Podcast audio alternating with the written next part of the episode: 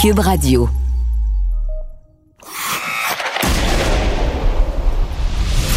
Jean-François Barry. Avantage numérique. Cube Radio. Bienvenue tout le monde à l'émission Avantage numérique. Jean-François Barry, très heureux de parler sport avec vous encore une fois aujourd'hui. Euh, on, va, on va aller dans toutes les directions. On va parler du film de Guy Lafleur, du recours collectif contre les équipes juniors à travers le pays.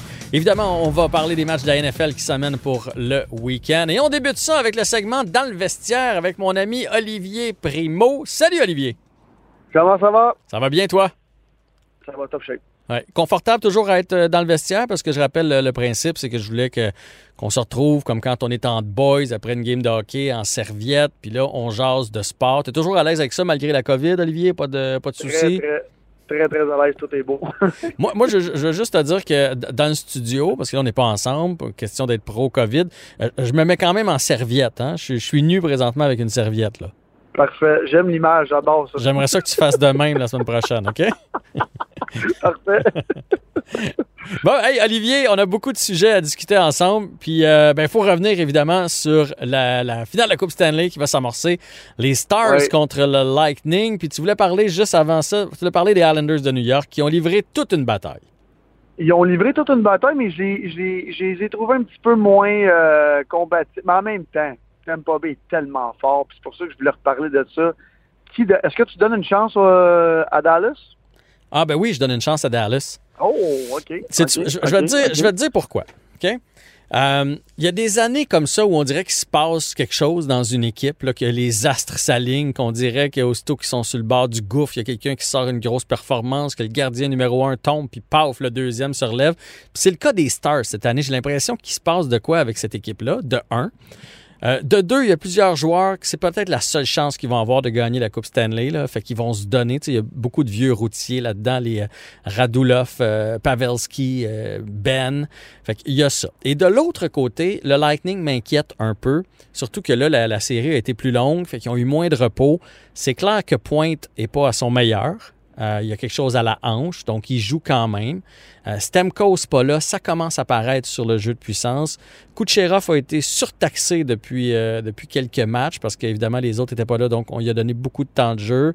Euh, fait que c'est ça qui m'inquiète du côté du Lightning et ça va prendre d'autres joueurs que ces trois-là pour euh, produire. là. Il va, falloir, je sais que Cirelli a justement marqué le but gagnant, mais ça va prendre du, du Maroon, du Cirelli, du Gaudreau, du Gourde. là. Ça va prendre des points de ces joueurs-là. Fait que c'est pour ça que je donne une chance à Dallas, même si ma prédiction va avec Tampa Bay. Toi, Ah, OK, OK, OK. Ben, moi, 100% Tampa Bay parce que, ben, premièrement, ils ont, les Islanders, ils ont, ils ont, ils ont bien joué. Puis comme, comme je disais tantôt, Tampa Bay, ils ont, ils ont très, très bien joué.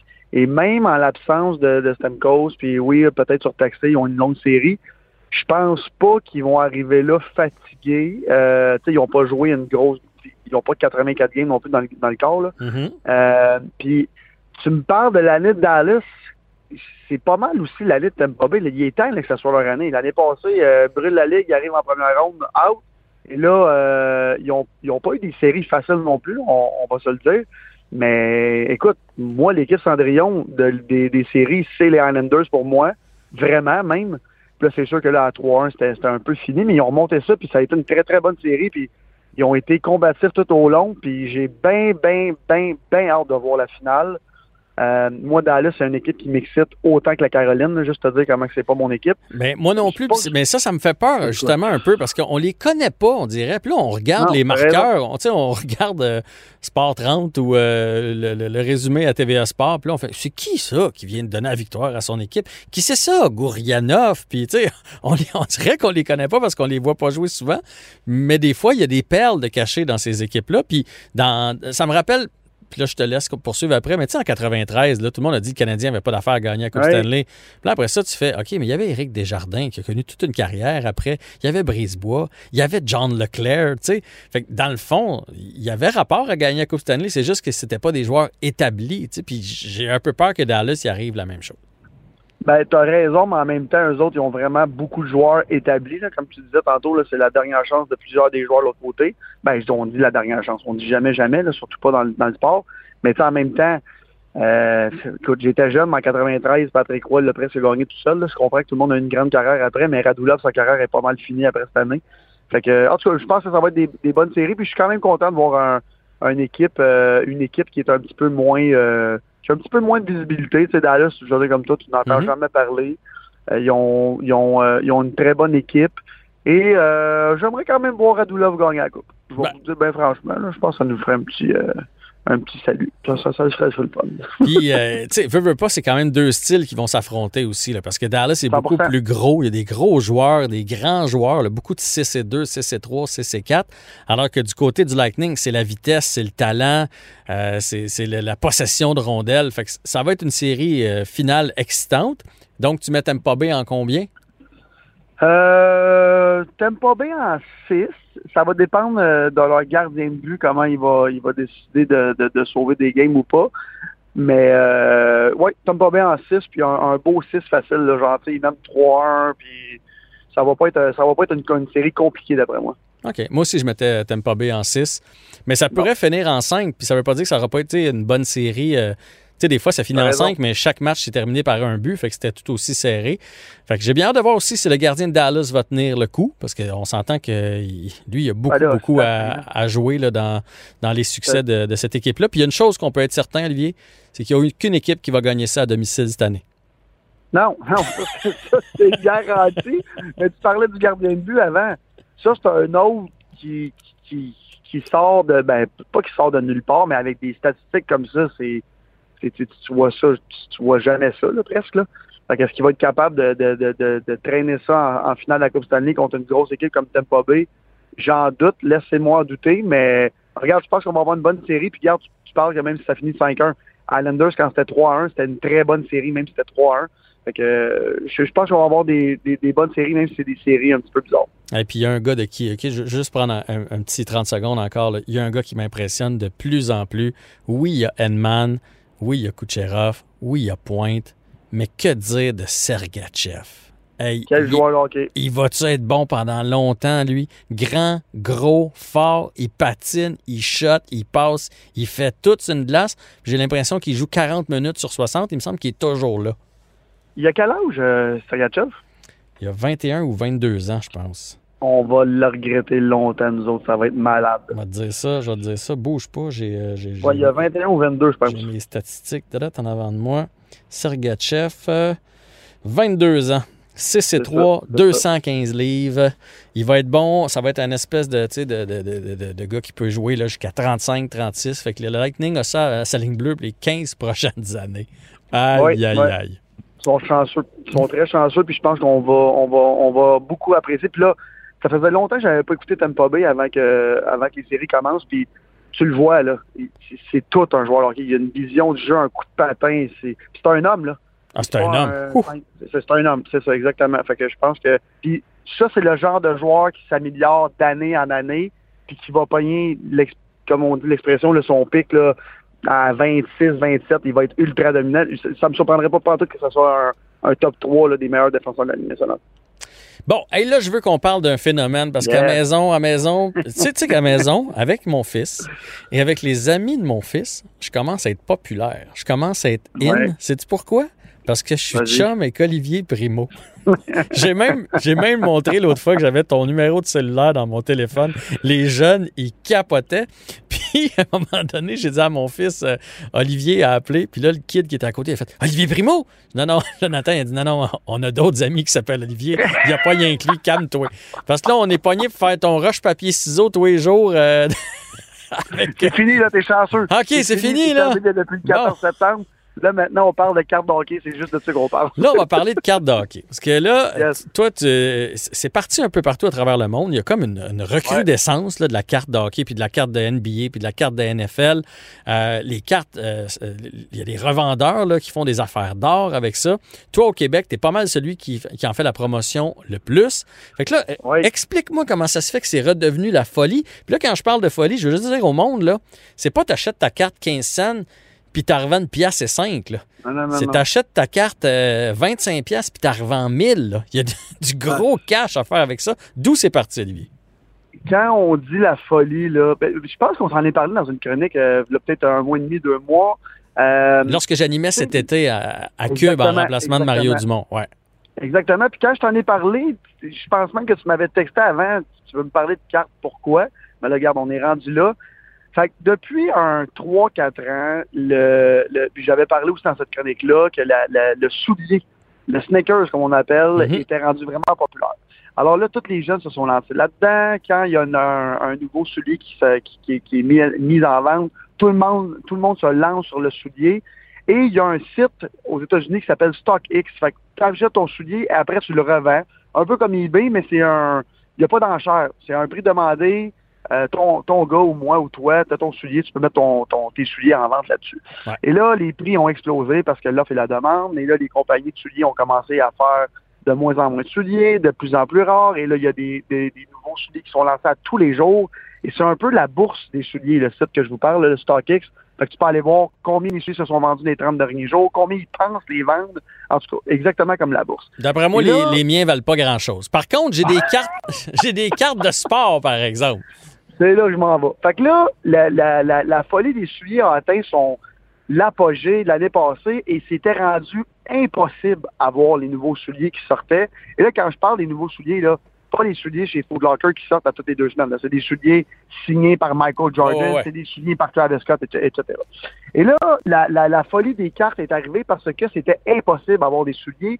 Et il y a plein de gros influenceurs aux États-Unis qui se sont dit, écoutez, moi, nous, on a des contacts, on est capable d'avoir des cartes de sport très, très rares. Parce qu'il faut savoir que dans, les années 80, 90, même au début des années 2000, la folie des cartes a frappé le monde entier, mais il en produisait tellement que tu allais au magasin et tu voulais 10 caisses d'une telle collection, ils te donnaient 10 caisses. Maintenant, c'est plus ça. Les compagnies de cartes de hockey, ils ont comme compris que plus qu'ils en vendaient, moins qu'ils valaient cher. Fait que maintenant, quand tu t'en vas dans une, boutique de cartes de sport, que tu veux n'importe quel sport, les, les grosses boîtes que je parle sont extrêmement rares. Quand je parle de grosses boîtes, c'est des cartes photographiées 1 de 100, 1 de 50, 1 de 5, une de 20 ou une de une. Fait que quand tu pognes une carte de une de une signée d'un tel joueur, il n'y a pas de valeur, c'est toi, dans le fond, qui, établit la valeur. Et là, ça a commencé au mois de janvier. Les États-Unis, ça l'a frappé extrêmement fort avec un gros influenceur qui s'appelle euh, Gary Vanderchuck aux États-Unis et qui est très, très riche à la base et qui a dit si tu as un million de dollars à investir, oublie l'immobilier, achète des cartes. Et là, il y a deux mondes dans les cartes. Fait que là, je vais vous expliquer comment pas perdre d'argent avec les cartes. Il y a le monde qui achète des boîtes mhm. et qui ouvre les cartes et qui, qui rêve de frapper une grosse carte. Fait que là, on va parler de hockey parce qu'ici, on connaît ça. Fait qu'on rêve de, de, prendre une Sidney Crosby rookie, une, euh, une euh, Connor McDavid rookie, des grosses, grosses cartes. Ouais. Et c'est dans des boîtes qui valent une centaine de dollars. Ça peut aller jusqu'à 300 dollars. Fait que ça, c'est de la loto pure et simple. C'est pas celle euh, que tu as chez Tim Horton avec ton café, là. Non, des cartes vraiment plus rares que ça, c'est ça. Vraiment pas, vraiment pas. Puis allez frapper sur Google, collection de cartes. Il y a tellement de blogs tout ça à faire qu'il l'explique. C'est super bien fait. C'est super facile à comprendre. Fait que ça, il y a le, le ce monde-là que moi, je touche pas. Fait que acheter des boîtes pour les ouvrir, pour peut-être frapper une grosse carte, ça, c'est vraiment pas mon truc. Et c'est pas le truc aux, personnes qui font de l'argent avec les cartes. Si vous voulez faire de l'argent avec les cartes et avoir du fun, comme toi tu fais avec ton, avec ton gars et ses amis, c'est attendre que la personne ouvre une carte et la revendre. Et même si tu la jettes plus cher, le prix monte tellement vite. Pourquoi? Parce que maintenant, avec les réseaux sociaux, les, les, euh, les statistiques et tous les, les, euh, les, pronostics se promènent tellement vite. Fait que là, on va parler de la série de la, de la NBA en ce moment. Les cartes qui valent les plus chères, c'est la, la, NBA. Il y a un gars qui fait 50 points un soir, la carte, elle peut tripler. Fait que c'est important de connaître le sport dans lequel que vous mm-hmm. investissez. Fait que si vous connaissez le hockey, même s'il y a un moins gros marché parce que c'est pas un sport mondialement connu, si on parle de la NBA, c'est très populaire en Asie. Fait que les Asiatiques achètent des cartes de hockey, de, de basketball à des prix dérisoires. Et là, même moi, au début, quand j'ai recommencé à, collectionner, j'ai acheté des cartes à 25 à 100 à 100 à 30 Et là, j'ai complètement changé ma stratégie. J'ai vendu ma collection et j'achète des cartes à 4-5 000. Parce que c'est des cartes tellement rares que quand la personne a un, le joueur a une grosse performance, la carte peut faire x3, x4 dans la même soirée. Oui. Mais ça, ça prend du monde qui ont de l'argent. Là. Mais, mais, mais, mais, ça, c'est du, du day trading. Là. On est quasiment comme à la bourse. C'est du day trading. Puis là, là je parle de, de, cartes à 4-5 000. Veux avoir le, autant de fun et faire le même pourcentage de profit avec des cartes à 20$ ou à 10$. Tu en parlais tantôt. Ben nous, on a acheté Point puis Edman cette semaine en se disant s'il gagne le Connie Smite. Exactement. Tu as bien fait. C'est ça. Tu as très bien fait. La carte, elle va doubler, même tripler.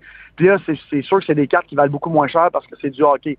Le but quand tu achètes une carte, c'est d'acheter une carte la plus rare possible Mhm. ou le joueur le plus hot possible en ce moment.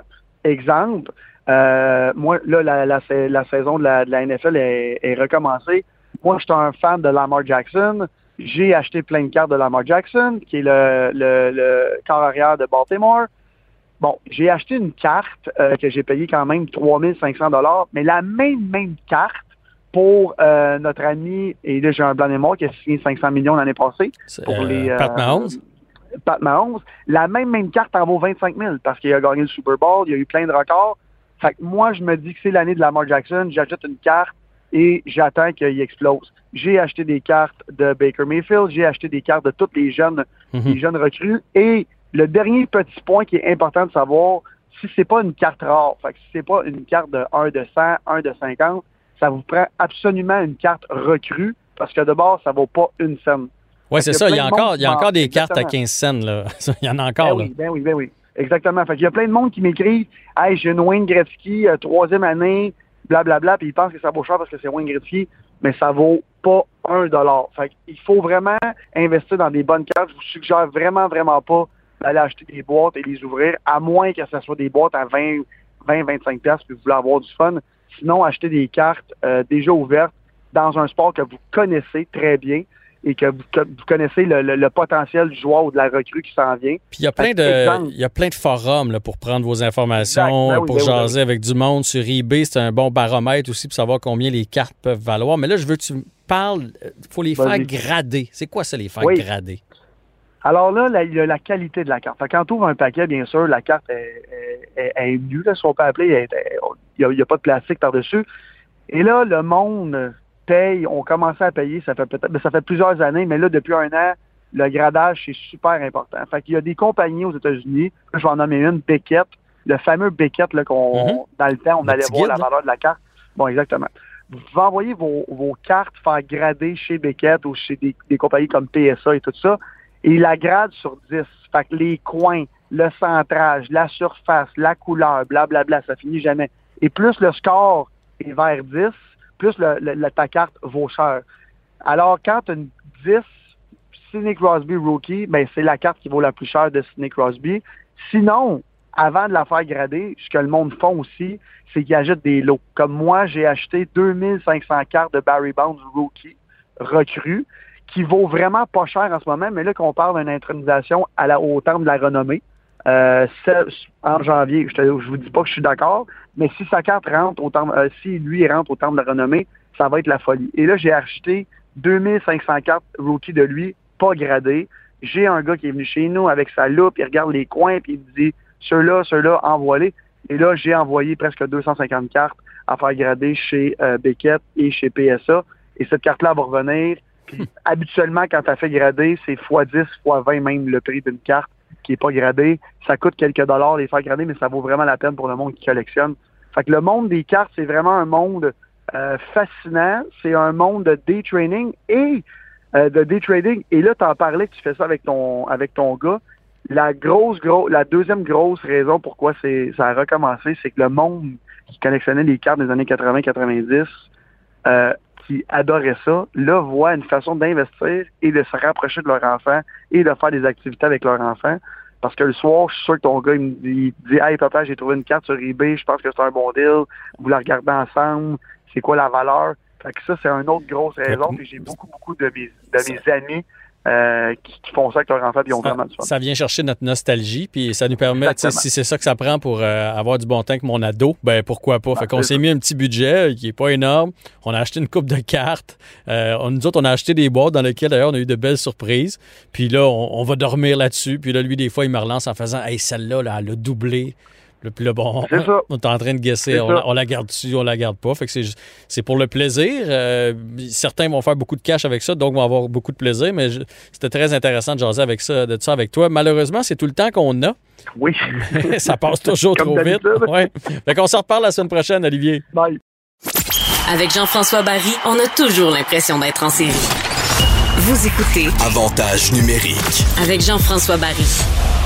On va maintenant parler NFL. euh, une première semaine d'activité la semaine dernière. On va en parler avec euh, Jean-Nicolas Gagné, animateur de la balado La Zone Payante. Salut, euh, Jean-Nicolas. Bonjour, Monsieur Barry. Comment ça va? Ben, merci de t'inquiéter toi-même. oui, ça va Ça va très bien va parce que le football est commencé. Oui, toi, t'es vraiment un fan de football fini. Là. Ben, je suis un fan de sport en général, mais j'avoue que la NFL, quand ça revient, c'est comme si ça combat le cafard de l'automne, tu sais. Fait que ça Crois-tu- me plaît. Crois-tu qu'on va avoir une saison complète dans la NFL? Parce que là, il y a eu déjà, là, avec les Chiefs, il y avait quelqu'un Ouais. dans les estrades qui avait la COVID. Il y a sept cas qui, dont deux joueurs. Euh, Oui. Donc là, la première semaine, c'était une victoire pour la NFL. Il n'y avait pas eu vraiment de cas euh, Mhm. proches des équipes. Là, il y a eu euh, des cas de COVID.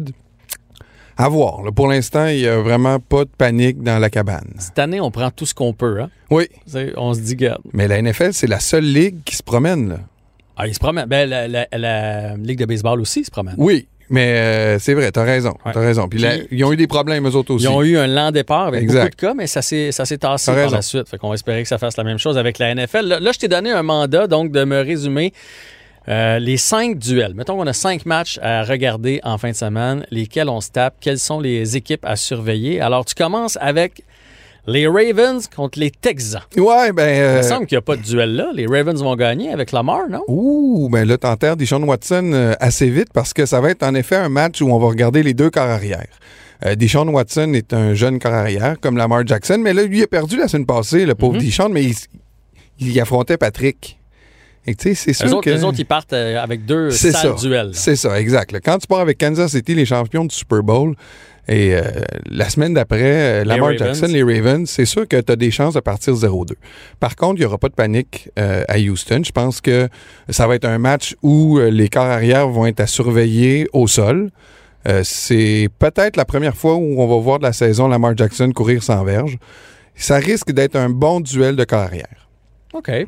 Et tu favorises? euh, ben, clairement, les Ravens. On peut pas y aller contre les Ravens parce qu'ils ont une équipe complète puis une défensive revampée, alors que euh, les Texans ils ont perdu DeAndre Hopkins, qui était la- la- la- le, le receveur de passe préféré de Deshaun Watson. Quand il regarde maintenant dans le, dans le champ, Deshaun Mhm. Watson, il voit Will Fuller, qui est pas un grand receveur. Il a quand même fait 100 verges la semaine passée, mais il y a de la difficulté à, à va- à varier son, son attaque. Mais on a, on a vu un match contre Kansas City. Comme je te dis, là, c'est dur de les juger. Mais l'an passé, ils ont eu une bonne fin de saison. Ils ont fait les séries, mais je leur donne pas de chance contre les Ravens. Mais c'est un duel à regarder parce qu'il y a deux carrières de la jeune génération. Écoute, le Lamar Jackson, là, il a 23 ans. Il est phénoménal. Ça fait déjà deux ans qu'il est dans la ligue. là. Ouais. Il n'est pas, il est pas 27, 28. là. il a seulement 23 ans. C'est un des plus jeunes encore. Le- Burrow, le premier, qui est- le, le premier jour repêchage, Mhm, Avec les son- Bengals. il, il est plus vieux que Lamar Jackson. Ça donne Imagine. une idée. là. OK. Deuxième duel, puis là, évidemment, là, il y en a plusieurs qui vont regarder ça. Les Panthers contre les Buccaneers. Pourquoi il Et- y en a plusieurs qui vont regarder ça? À cause de Tom Brady. Tom, Pourquoi les gens regardent Tom Brady? Tom Qu'est-ce Brady qui a décidé de partir des Patriots, on sait pas trop pourquoi, probablement pour se prouver un peu puis pour sa passion du football. Il se retrouve à Tampa Bay et là, bang, ce qui devait, euh, ce, qui, ce qui ne devait pas lui arriver arriva. Donc les Patriots qui gagnent la première semaine, Ouais. lui perd deux interceptions en plus de ça. Son entraîneur le varlope dans Ben, les médias? Pa- On peut commencer par ça, si tu veux. On va commencer par euh, l'histoire euh, Brady-Arians, la chicane entre... Ben, la chicane. C'est sûr qu'on cherche un peu d'histoire autour des matchs là, pour, ça, ça- ça- pour mousser l'intérêt. Il reste que, comme tu dis, Brady a eu un mauvais premier match. Il a perdu. En tout cas, puis il a lancé deux interceptions, dont un pick six. Là. Une interception que tu lances au- au- dans un, un joueur de l'équipe adverse qui le ramène dans la, dans la zone début pour six points. D'ailleurs, tu statistiques comme ça. Ça fait trois matchs de suite qu'il envoie des pick six, le beau Tom. Là. Ouais, il est rendu à 43 ans, le beau Tom 43 aussi. ans. Fait que là, euh, Arians, le- l'entraîneur de Tampa Bay, après le match, il a un peu, comme on dit, euh, mis euh, le beau Tom sur le spot en lui disant c'était deux interceptions, puis c'est pas ce qu'on s'attendait euh, pour En un premier chercher. match. Ouais. Et d'ailleurs, euh, ça a fait un peu de, de, de vague, évidemment, c'est prévisible. Et les journalistes ont posé la question à Tom Brady, puis voici ce qu'il répondait à, à Arians. Oh, so what's the question? Yeah, just just whether you were surprised at all to hear Bruce speaking publicly about the picks and and and being critical of you as he was. Uh, you know, he's a coach, so you know, I'm a player. Just trying to win a game. Wow, OK, c'est bon. hein, C'est une bonne, euh, une qu'est-ce que tu veux bonne qu'il entrée en matière. Écoute, moi, j'ai quand même, pendant le match, il y a eu un moment donné où Tom Brady, le- lors de son premier toucher, était à deux verges de la ligne des buts Mhm. et il a fait ce qu'on appelle un audible. là. Il a changé le jeu sur la ligne et il a fait une course, une faux filade du corps arrière pour Ouais. faire un toucher. Ouais. C'est super. Il a réussi, il s'est levé, il a spiké le ballon. All right, un touché. J'étais content. Mais c'est quand même.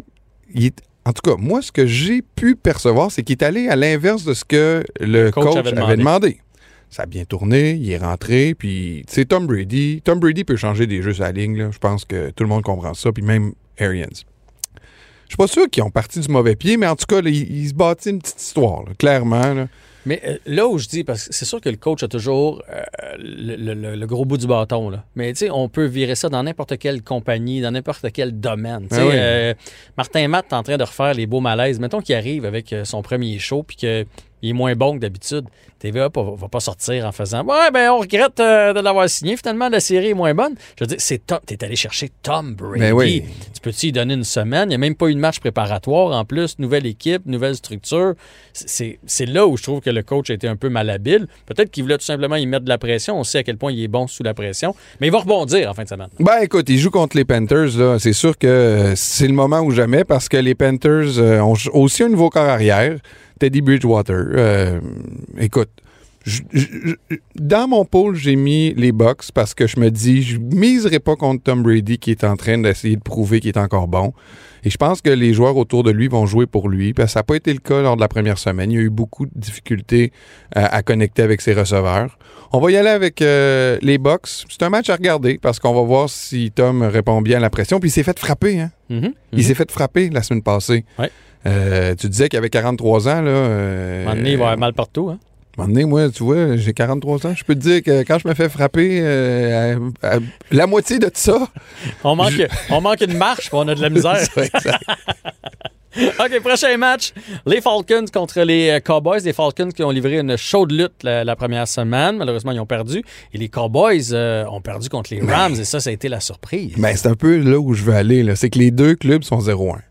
Puis, je pense que si les Falcons se retrouvent 0-2 après deux semaines, il va y avoir quand même des questions parce que ça fait. Tu sais, ils, sont- ils étaient au Super Bowl, euh, les, les- les- les Falcons, il n'y a pas longtemps. là. Pourquoi que tout à coup, euh, ils commencent des saisons 0-2, 0-3? Je pense qu'il n'y aura pas de panique à Atlanta, mais ça va monter, la pression va monter. Mais là, j'imagine pas à Dallas. Ces autres sont 0-2. Les autres, là, si ça passe 0-2, euh, changement, nouveau coach. On a, euh, on est allé chercher de l'aide pour euh, Dak Prescott, euh, des, receveurs. Ezekiel Elliott qui est là en pleine forme. Beaucoup de blessés, par contre, dans la défensive. On, peut être compréhensif, là, entre autres Sean Lee, là, mais à 0-2, les Cowboys, déjà, là, je peux vous dire que les projecteurs vont se tourner vers Dallas. Pour ça, je pense que les gars veulent pas. Ouais, ouais. Ils n'ont pas, ils ont pas envie d'avoir cette pression-là. c'est ça, là. Tu sais, des fois, dans le vestiaire, là, tu te dis, ouais, là, les boys, là. Couchez-vous de bonheur. Là. Ouais, parce que, tu sais, ça ne tente pas de passer la semaine à se faire écœurer par tout le monde, là, au supermarché, puis les journalistes, Uh-huh. puis tout ça. Fait que, je pense qu'ils vont donner le coup qu'il faut pour gagner ce match-là contre Matt Ryan puis euh, la gang de- des Falcons. Parfait, mais je vais regarder ça avec cette, euh, cette nouvelle vision. Euh, Les Saints contre les Riders. Les Saints n'ont pas perdu un. Un, un- un- voyons, un, Michael Thomas. receveur. Oui, ben oui. Michael Thomas, euh, écoute, il n'a pas joué beaucoup. Ben, en fait, c'est pas vrai. Il n'a pas attrapé beaucoup de ballons la semaine passée. C'est drôle parce que Drew Brees, normalement, c'est son receveur euh, préféré. Euh, même s'il distribue bien le ballon, quand même, Drew Brees, il faut le dire. Mais Michael Thomas, normalement, c'est le gars qui vise le premier. Un grand gars qui pogne tout. Fait que, y avait pas. On se disait pourquoi quand il était rendu au quatrième quart, je pense qu'il y avait trois catchs. Mhm. Même pas. Fait que euh, on s'est dit, ah, ben peut-être que, je sais pas, il y a un malaise à quel- quelconque. Là, vers la fin du match, en plus, il y a eu un- quelqu'un qui est tombé sur la cheville. Bref, il sera pas là pendant plusieurs semaines.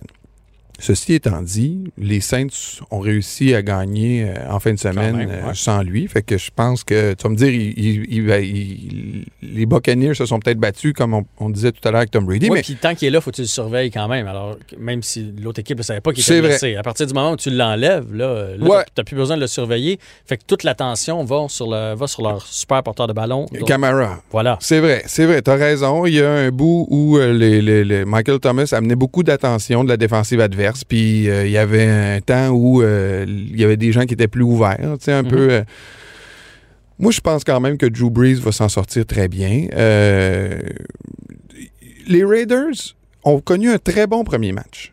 Puis là, c'est leur ouverture locale. C'est un peu pour ça que je veux qu'on surveille ce match-là. C'est le Monday Night, de un, donc les- tous les yeux seront rivés vers ce match-là, mais aussi parce que c'est l'ouverture locale des Raiders à Las Vegas. Parce que les Raiders ont quitté Oakland et Ah, maintenant ils ah, rentrent à Las ah. Vegas dans un... Mon vieux, là, tu regarderas les images du stade de Vegas OK. c'est quelque chose. Je, je- je vais mettre sur ma bucket list d'y aller parce que c'est le stade en ce moment dont tout le monde parle. Mais d'un stade à l'autre, il se réinvente et ça devient de plus en plus spectaculaire. Ah oui, ah non, franchement, là, lui, de, sais, on se disait les Cowboys, leur stade sera jamais battu en Mhm. termes d'ampleur, mais lui, des, des Raiders, c'est vraiment incroyable. Le Allegiant Stadium. Euh, c'est triste. Il va, être, il va être vide, le stade, parce que tous les stades de la NFL en ce moment sont vides. Puis euh, ça va peut-être aussi aider des gars comme Drew Brees. Euh, puis on a vu que ça a aidé aussi des gars comme Aaron Rodgers et des quarts d'expérience la semaine dernière. Que les stades soient vides, ça aide le corps arrière avec ce qu'on appelle les hard count. Tu sais, là, quand quelqu'un dit hot, hot, ouais, ouais. hot, là, le ballon part. Mhm. Mais les hard counts, c'est une façon d'essayer de dire hot, puis là, tu, tu prends pas le ballon, puis la défensive bouge.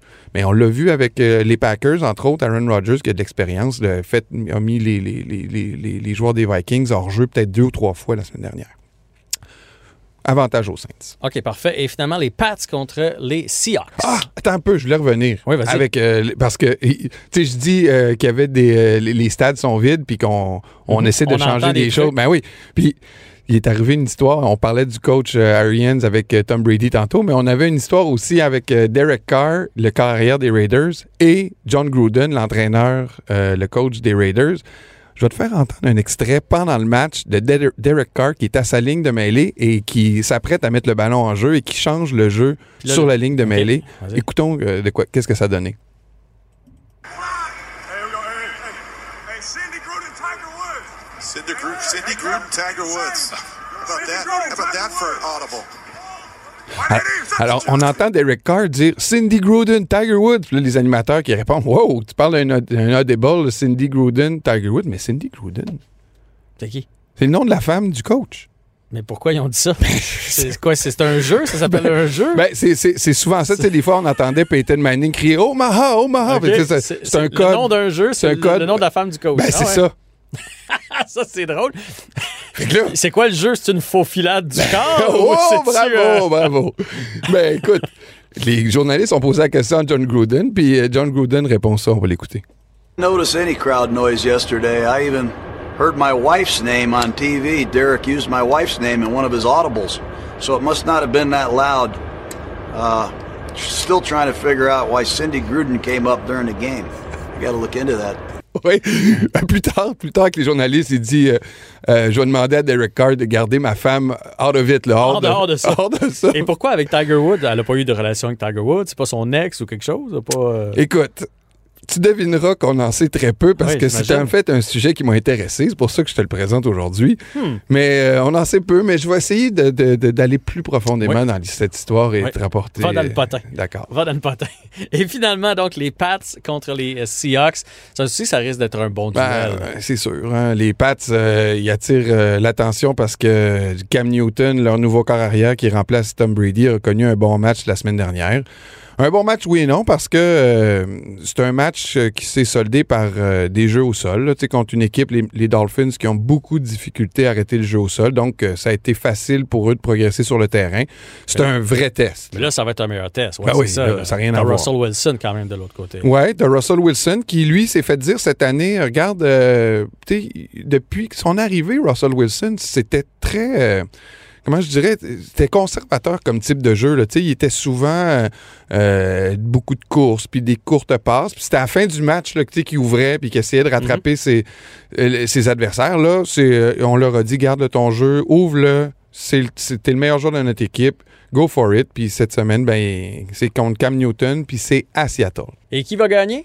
C'est Seattle qui va gagner. Parfait. Puis là, tu voulais me laisser avec le nouveau thème du Monday Night Football. Ouais, parce qu'Hank William Jr., qui euh, était la, mu- le musée, la musique du Monday Night depuis des années, maintenant est remplacé par Little Richard. On dit que ça couvre mieux l'ambiance des stades vides. Ah ouais, ben, merci, Jean-Nic.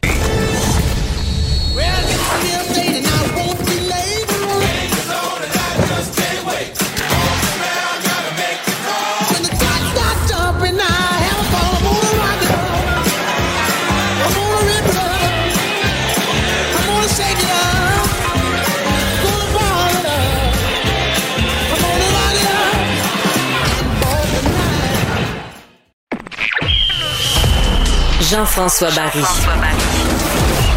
Avantage numérique. Cube Radio. Ben, cette semaine, il y a eu cette euh, nouvelle-là, un recours euh, collectif contre les équipes euh, de- de- des différentes ligues juniors à travers le pays. Recours collectif parce que on dit, et c'est 850 millions quand même, et on allègue qu'il y a une espèce de complot qui empêche les, les- les joueurs juniors d'aller évoluer ailleurs et de faire plus d'argent. Je veux démystifier tout ça avec maître Félix-Antoine Michaud du cabinet Trivium qui fait partie de ce recours-là. Bonjour, Monsieur Michaud. Oui, bonjour, vous allez bien? Ça va très bien, et vous? Oui, super, merci. Bon, là, je veux que vous m'expliquiez, est-ce- c'est quoi le recours? Où est-ce qu'il est le complot exactement? Je vous explique. Le terme complot qui est utilisé, c'est le terme qui est utilisé dans la loi. Donc, c'est pas un terme que nous, on a décidé de choisir ou qu'on a euh, ou qu'on voulait mettre de l'avant. C'est le, le mot légal dans la loi sur la concurrence, à l'article Mhm. 48. Dans la loi sur la concurrence, donc c'est c'est ce que quand on parle de complot, là, c'est la pratique commerciale qui est interdite. Alors nous, ce qu'on euh, ce qu'on critique là-dedans, là, ça sur quoi on conteste, euh, en gros, c'est que les joueurs de hockey junior qui ont Ouais. 18 et 19 ans Mhm. n'ont pas accès aux ligues affiliées à la Ligue nationale, comme l'American Hockey League ou la East Coast League. Donc, Parce qu'ils euh, appartiennent à leur équipe junior, c'est ça? parce qu'ils appartiennent à leurs équipes juniors, et ça, même s'ils ont été euh, repêchés par une équipe de la Ligue nationale. Donc, je vous donne un exemple. Le Canadien de Montréal repêche un, un- un joueur, il a 18 ans, ils disent, écoute, t'es pas assez bon pour jouer pour le Canadien, tu t'en retournes jouer à Rimouski. Il n'a Mhm. pas le droit d'aller jouer à Laval. Mhm. Mais ce qui est spécial, puis pourquoi on conteste, c'est que les joueurs européens n'ont pas cette restriction-là. Donc, je vous redonne mon même exemple. Kotkaniemi, qui joue pour le Canadien de Montréal, Ouais. a été repêché à 18 ans. À 18 ans, il a joué pour le Canadien. À 19 ans, Kotkaniemi, là, cette année, il était pas assez bon. Ils l'ont renvoyé à Laval. Si Kotkaniemi s'appelait Barry ou Michaud, il aurait dû retourner à Rimouski ou à Québec. Il n'aurait pas eu le droit. Mais comme il est finlandais, lui, il a le droit de jouer à 19 ans dans la Ligue américaine.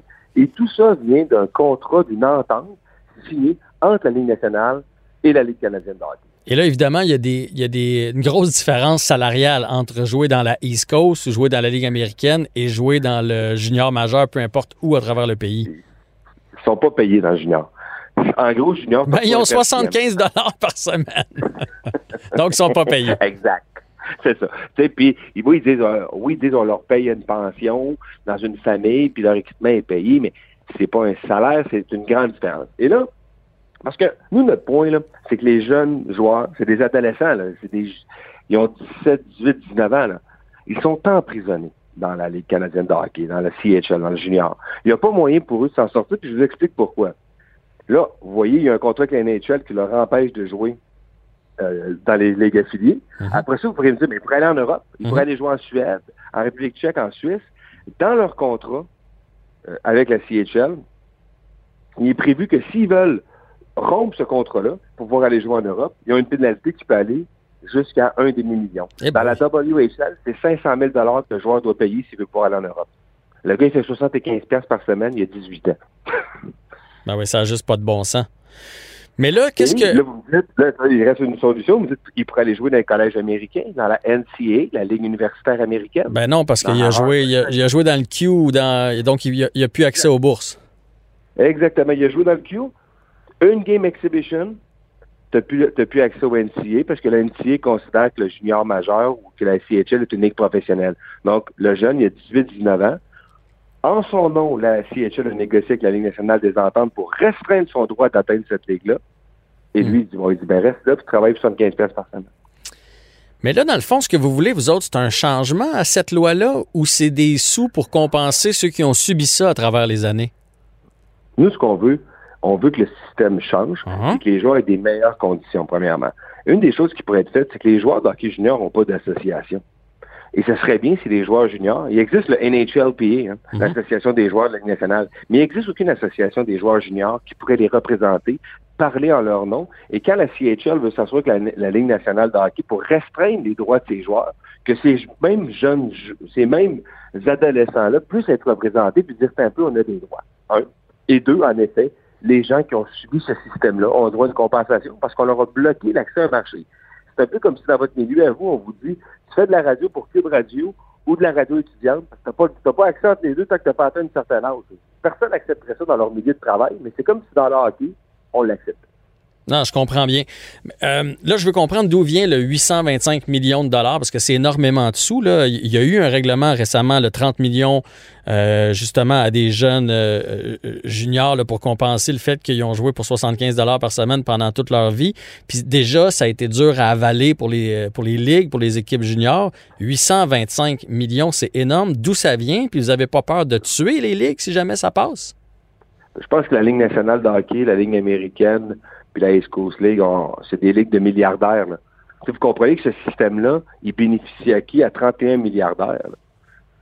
les, les propriétaires d'équipes de hockey là, de la Ligue nationale, c'est eux qui bénéficient de ce système-là parce que les joueurs de 18-19 ans, ils n'ont pas besoin de les payer dans leurs équipes affiliées. Ils les laissent jouer gratuitement dans le junior.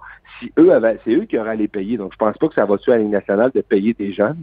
euh, un Donc, le, rec- recours ne vise pas les équipes juniors, vise les Ben, équipes vise Ligue professionnelles. professionnelle. Il vise l'équipe professionnelle et la Ligue canadienne, parce que la Ligue canadienne de hockey, la CHL, qui regroupe la Ligue de l'Ouest, le Q, puis la Ligue de l'Ontario, c'est elle qui a signé l'entente directement Mhm. avec la NHL. Donc, ça vise aussi euh, la CHL. Ça vient de où? Ben, on a calculé une perte de salaire par joueur sur une période à date qui est à parfaire, donc parce qu'on est au début du processus, peut-être que les chiffres vont changer en fonction des, éléments qu'on va nous transmettre, mais nous, on pense que ça a commencé, ce système-là, il y a au moins 10 ans. Donc, 1500 joueurs fois 10 ans, fois un montant moyen qu'il aurait pu avoir dans la East Coast League. Plus des dommages moraux pour l'utilisation de leur image qui n'ont pas été payés. Si vous savez, maintenant, dans les consoles de jeu, on, voit la- on voit les joueurs de leur nom, même quasiment leur visage, ils n'ont pas eu leur compensation là-dessus. Puis le fait qu'ils ne peuvent pas s'associer, donc leur perte de leur droit d'association. Et comment les joueurs vont faire pour s'inscrire à, à ça? Un recours collectif, ce qui est la, la beauté de la chose, c'est qu'une fois que c'est autorisé, là, il n'est pas encore autorisé. C'est la prochaine étape. La Cour devra décider si notre recours est farfelu ou pas.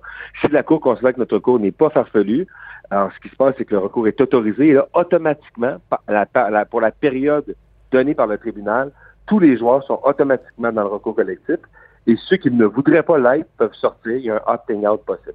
OK. Maître Michaud, je veux savoir comment ça se fait que vous vous retrouvez là-dedans? C'est quoi votre lien avec le, le hockey junior euh, et les jeunes euh, professionnels? Écoutez, euh, j'ai fait beaucoup de j'ai fait beaucoup de droit du travail. Je m'intéresse à la question du hockey. Je suis un passionné de ça. Puis il y a des gens autour de moi qui me connaissent passionné de ça, qui me connaissent passionné de droit du travail, de droit du sport, de rapports collectifs. J'ai représenté beaucoup d'associations, donc c'est comme ça que j'ai pu être approché. Ben, en tout cas, c'est un bel, J'avais pas encore, j'avais pas les, j'avais pas les mains pour jouer dans le junior. c'est un bel éclaircissement. J'avais, le cœur, mais pas les mains. Ouais, c'est, le cas de bien du monde. Moi, j'avais les mêmes, j'avais pas la, la taille. Fait que chacun nos problèmes. Mais euh, non, euh, cette semaine, j'ai vu cet article-là. Je l'ai lu à deux, trois fois. J'essayais de comprendre il était où le recours. Fait que c'est pour ça que je voulais vous parler. Je pense que c'est vraiment plus clair aujourd'hui avec vos euh, explications. Un grand merci d'avoir pris euh, du temps et bonne chance avec votre cause. Été un plaisir, puis on se reparlera pour la suite des choses. Excellent. Jean-François Barry. Avantage numérique. Cube Radio. On a appris une belle nouvelle cette semaine. Il va y avoir un film sur Guy Lafleur, le démon blond, le célèbre numéro 10. Et on a la chance de parler avec Christian Larouche, qui va être le producteur de ce film-là. Bonjour, Monsieur Larouche. Bonjour. Dites-moi d'où vous est venue l'idée, euh, puis ça fait combien de temps que vous travaillez là-dessus? Parce que pour moi, c'est un incontournable au Québec d'avoir un film sur la vie de Guy Lafleur. Je suis totalement d'accord avec vous. Mais ce qui- ce qui- ça fait plusieurs années qu'il y a d'autres producteurs qui avaient les droits. Euh, en fait, il y en a eu deux qui avaient les droits sur euh, Guy Lafleur et pour une raison ou pour une autre, euh, euh, euh, ont, ont perdu les droits. Alors, euh, et quand j'ai appris que il y a deux ans euh, que les droits étaient redevenus disponibles, alors j'ai contacté immédiatement la famille et puis on a commencé à, né- à négocier. Et mon rêve est devenu réalité parce que pour moi, j'étais à chaque fois que j'entendais parler que quelqu'un faisait un film sur Lafleur, mon, mon cœur euh, de fan fini et euh, mon fan de jeunesse, Guy Lafleur, ça s'estompait. Puis je trouvais ça très triste de ne pas être capable de, euh, de faire un film sur mon idole. Hmm. je vous comprends. Vous savez, moi, ça serait de jouer dedans que je trouverais fantastique. Je vous dis ça comme ça, je patine très bien. Euh, je pourrais peut-être jouer un de ces coéquipiers pas trop grand. Ça prendrait un coéquipier pas trop grand, par exemple. Parfait. Ben, écoutez, c'est euh, des fois nos désirs deviennent réalité. Quand moi, le moins, en tout cas pour moi, c'est devenu maintenant. On sait jamais. Bon, euh, son fils, Martin, va être aux commandes. Euh, il, il fait partie de, de l'équipe avec vous et Luc Picard va écrire le scénario. Exactement. Pourquoi le choix de Luc Picard? Parce que Luc, on a travaillé ensemble, c'est dans sa dernière année. On a fait un film sur Galant, Confession d'un tueur à gage. Et en parlant avec avec euh, avec Luc euh, et tout ça, et c'est un fan d'hockey, euh, énorme, un énorme fan d'hockey, et aussi c'est un fan fini de Guy Lafleur comme moi. Et puis à un moment donné, un soir, j'ai dit, regarde, si j'ai les droits, puis ça c'est avant que, je- que, que les droits, je savais que j'allais finir par les avoir. J'ai dit, qu'est-ce que t'en penses? Et là, les yeux, ils ont pétillé et tout ça, puis il a dit, Christian, moi, là, wow, ça m'intéresse, mais c'est une, euh, c'est un gros défi. Et puis, quand j'ai pénalisé euh, officiellement, je l'ai appelé, puis on m'a dit, euh, mon cher Luc, c'est prêt. Tu décides, c'est toi ou non. Alors, euh, et finalement, il m'a dit, oui, oui, je le fais. Et puis, euh, alors, euh, on est parti. Il y a une grosse confiance. Luc est un, a écrit ses films, a écrit beaucoup de films, et puis il y croit, et c'est un fan, c'est un- comme un fan de Guy Lafleur. Alors, et surtout aussi, on a les années 70, qui est très intéressant, euh, de, de la mi- euh, mi-60 et puis 70 et jusqu'au temps à la fin de la carrière de Guy. On a vraiment beaucoup de matière, mais un gros défi à faire. Oui, ça c'est clair. D'ailleurs, ça va être quoi l'angle du film? Tu sais, parce que j'ai tout de suite pensé au film du Rocket, qui était beaucoup l'angle du Canadien français qui réussissait à faire l'équipe, même si euh, tout le monde était contre lui, puis qui finalement réussissait à dominer la Ligue. Ça va être quoi l'angle du film de Guy Lafleur? Écoutez, présentement, c'est très, c'est très préliminaire parce qu'il y a, plusieurs angles, mais on veut pas faire, euh, en fait, euh, montrer la carrière de, Guy Lafleur vraiment telle qu'il l'a vécu. On va aller chercher des choses complètement différentes. Euh, c'est, euh, c'est euh, Guy il est pas blanc. Euh, il est pas plus blanc que blanc que blanc, puis on veut pas le faire non plus, puis il est d'accord. Pour nous autres, c'est important qu'on on veut montrer aussi, j'espère, avec toutes les entrevues qu'on va faire, euh, de trouver des choses inédites euh, que le spectateur euh, ne connaît pas. Euh, et surtout les jeunes, je pense qu'ils vont le découvrir aussi. Moi, je veux que quand euh, on sort, ils vont sortir de la salle de cinéma, que ben mon fils qui a 16 ans présentement, ben la fleur pour lui il va faire wow, quel personnage.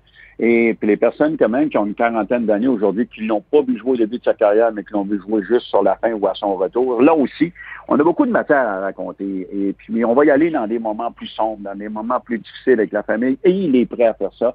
Et Lise aussi euh, me dit Christian, oui, mais pourvu que ça soit ça soit fait dans la dignité, c'est ça qu'on va faire. Dire, on va parler, on va discuter euh, et on va trouver les moyens. Euh, on peut dire plein de choses, mais tout en respectant euh, la famille et l'individu qui est Guy Lafleur. Est-ce que ça veut dire que vous allez aller sur son après-carrière aussi, là, ce qui a peut-être été plus difficile avec son fils et tout et tout, ou vous allez surtout vous concentrer sur le temps où il jouait? Écoutez, euh, ça peut arriver qu'on aille euh, sur la sur sa deuxième euh, vie, en fait. Mhm. Euh, si on arrête le hockey avant, ben moi je pense qu'il y a d'autres choses à faire avec sa deuxième vie qui est aussi très fascinant parce qu'on faut pas oublier qu'on a deux heures à faire seulement, on peut pas en faire un quatre heures. Peut-être qu'il y aura une- peut-être qu'il y aura une suite ou peut-être que ce sera une série télé, mais euh, euh, on s'est dit aujourd'hui, on va regarder, chercher toute l'information parce que faut les rencontrer, euh, ses coéquipiers, les, les, les, euh, les Serge Savard, euh, les Jacques Lemaire, euh, les Yvon Lambert et même Scotty Bowman. Moi, j'aimerais bien, savoir de Scotty Bowman pourquoi il l'a laissé là sur, sur le banc au début de sa carrière tout le temps. Ça, il a pris trois ans avant de avant Guy devienne Guy Lafleur. Ah, ben moi aussi, je veux le savoir. Fait que vous porterez ça à l'écran. Euh, c'est un personnage, Guy Lafleur. euh, euh, il a pas la langue dans sa poche. Quand il avait une idée dans la tête, comme la fois où il a volé la Coupe Stanley, euh, le fait qu'il sortait fumé entre les périodes, etc. Ouais. Donc, vous avez beaucoup à raconter. Puis effectivement, moi aussi, j'ai un gars de Oui. 15 ans qui aime beaucoup le hockey. Puis, tu sais, Guy Lafleur, pour lui, c'est un personnage. C'est une statue en avant du Centre Bell, mais ça va être le fun qui, Ouais. qui, qui en découvre un peu plus sur Guy. Moi, j'ai eu la chance de jouer quelques parties bénéfices avec M. Lafleur. Je devrais même pas l'appeler Ah Guy. oui, Ouais, ben oui, des, fois, les artistes, les joueurs de hockey, on s'est côtoyés, tout ça, c'est. Un être tellement gentil qui donne toujours du temps à son public. C'est incroyable. Évidemment, après les matchs, il y avait souvent une séance d'autographe, mais la file en avant de ma table à moi versus la file en avant de la table de Guy Lafleur n'était pas la même. Fait que j'avais le temps d'aller manger dans le buffet, puis lui était encore en train de signer. Mais c'est quelqu'un qui est quand même sais, c'est Guy Lafleur. Il pourrait avoir la tête enflée comme ça se peut pas. Très humble. Euh, comment il a pris ça, le fait qu'on fasse un film sur sa vie? Il était heureux? Il comprenait le pourquoi ou il était un peu gêné de ça? Ben, je pense qu'il est heureux, mais il est aussi euh, nerveux. Euh, on va quand même parler de sa vie et de sa famille. Alors, c'est sûr que c'est énervant. C'est, pour moi, c'était la question d'argent monétaire était, pour moi, c'était une question qui était facile à régler. Mais je voulais, je, pense que pourquoi que ça s'est pas fait avec les autres, je pense que ça, ça a devenu un, un climat de confiance. Moi, je voulais que, qu'il y ait confiance en moi euh, et qu'on se rencontre puis que j'explique vraiment ce que je veux faire et le respect. Euh, même malgré tout ça, je pense qu'il est nerveux. Il a, il, a, il, a, il a confiance en moi, mais je pense que c'est à force de travailler qu'il va comprendre que on fait, euh, on fait quelque chose que lui va être fier et sa famille. Puis comme Martin me disait que sa fille à, à Martin, sa petite fille à lui, mais c'est important, elle a deux ans et demi. Fait quand un jour qu'elle aura, euh, au moment de comprendre le film, qu'elle pourra être fière de son grand-père. Ah, wow. Alors, c'est tout ça que c'est un gros défi. Puis les fans aussi. Les fans, euh, en tout cas, depuis hier, je, je, je regarde ça sur les réseaux sociaux, les informations et, et, tout- et toutes euh, les entrevues qu'on a fait, on voit que les fans euh, et les journalistes euh, sportifs et tout ça, ils ont très hâte de voir euh, comment qu'on va faire ce film-là. Mais c'est une énorme pression. Mais C'est une belle pression parce que dans la vie, plus qu'on a de la pression, je pense, plus qu'on essaie de performer. Ah, c'est sûr que vous allez scruter à la loupe. À la loupe. Et la dernière question, qui va jouer Guy Lafleur? Savez-vous? Ça, je veux dire, Non, ça, ça prend un blond tout. avec une belle chevelure, euh, une bonne pièce d'homme, parce que Guy Lafleur, c'est une bonne Oui. pièce Ah, d'homme. ça prend bâti. tout ça. Là. Mais- Ah oui, il est bâti certain. Ah, mais il est vraiment, mais c'est incroyable. Ce gars-là ne s'entraîne pas. Mhm. Il a des bras, il a des bras gros comme un bio. Tu sais, je, je le regarde, là, puis tu dis, il s'entraîne pas, son fils, lui, il s'entraîne pas, mais c'est une force de la nature. Ouais. Euh, c'est une force de la nature. Puis hier, Martin m'a montré une photo, ben, une photo, une petite vidéo, de, la- en fait, de sa grand-mère, qui est la mère de Guy, qui a 88 ans. Elle est avec sa petite fille. Elle marche comme une personne qui a 60 ans. Elle, c'est une force de la nature. Alors, je pense que Guy a hérité de sa mère. Et euh, mais tu sais, il y a des êtres comme ça qui sont, pour une raison ou pour une autre, sont venus au monde avec euh, Un don. c'est- c'est un don. Mm. Et Guy, ben, le démon blond, il avait le don. Il était électricien, il, il était vraiment électrisant de, de voir jouer. Moi, je- j'ai eu la chance de le voir jouer, puis euh, wow! Fait que donc, on n'a pas de comédien encore euh, en, en tête. Non, non, c'est beaucoup, beaucoup trop tôt parce que, tu sais, le- euh, euh, pour moi, le film ne sera pas avant au moins deux ans. Alors, euh, il y a beaucoup de comédiens à, à regarder qui s'en vient, mais on va commencer à le regarder parce que bientôt, parce que moi, j'ai besoin d'un comédien qui patine. Là, je fais un film. Moi, j'ai fait, euh, puis oui, j'ai fait junior majeur, mais là, je fais un film qu'on est dans la ligne nationale. Fait que là, j'ai besoin de joueurs de hockey qui vont être solides. euh, Ouais. Bon, qui va persévérer? Tu sais, je sais pas, si on met Serge Savard, ça me prend Serge Savard, ça me prend Larry Robinson, ça me Mhm. prend euh, il y a- il y a un Steve Schott. Henri Richard. Euh, C'est là, important. c'est là où je Henri, rentre. C'est moi, Henri. C'est ça, j'ai trouvé. Oui, c'est là. Bon, On sait jamais. ouais. On sait jamais. Bonne chance avec votre film, euh, Monsieur Larouche. Merci d'avoir pris du temps pour nous et quel beau sujet que celui de Guy Lafleur. C'est une brillante idée. Parfait. Merci beaucoup. Merci. Et à très bientôt.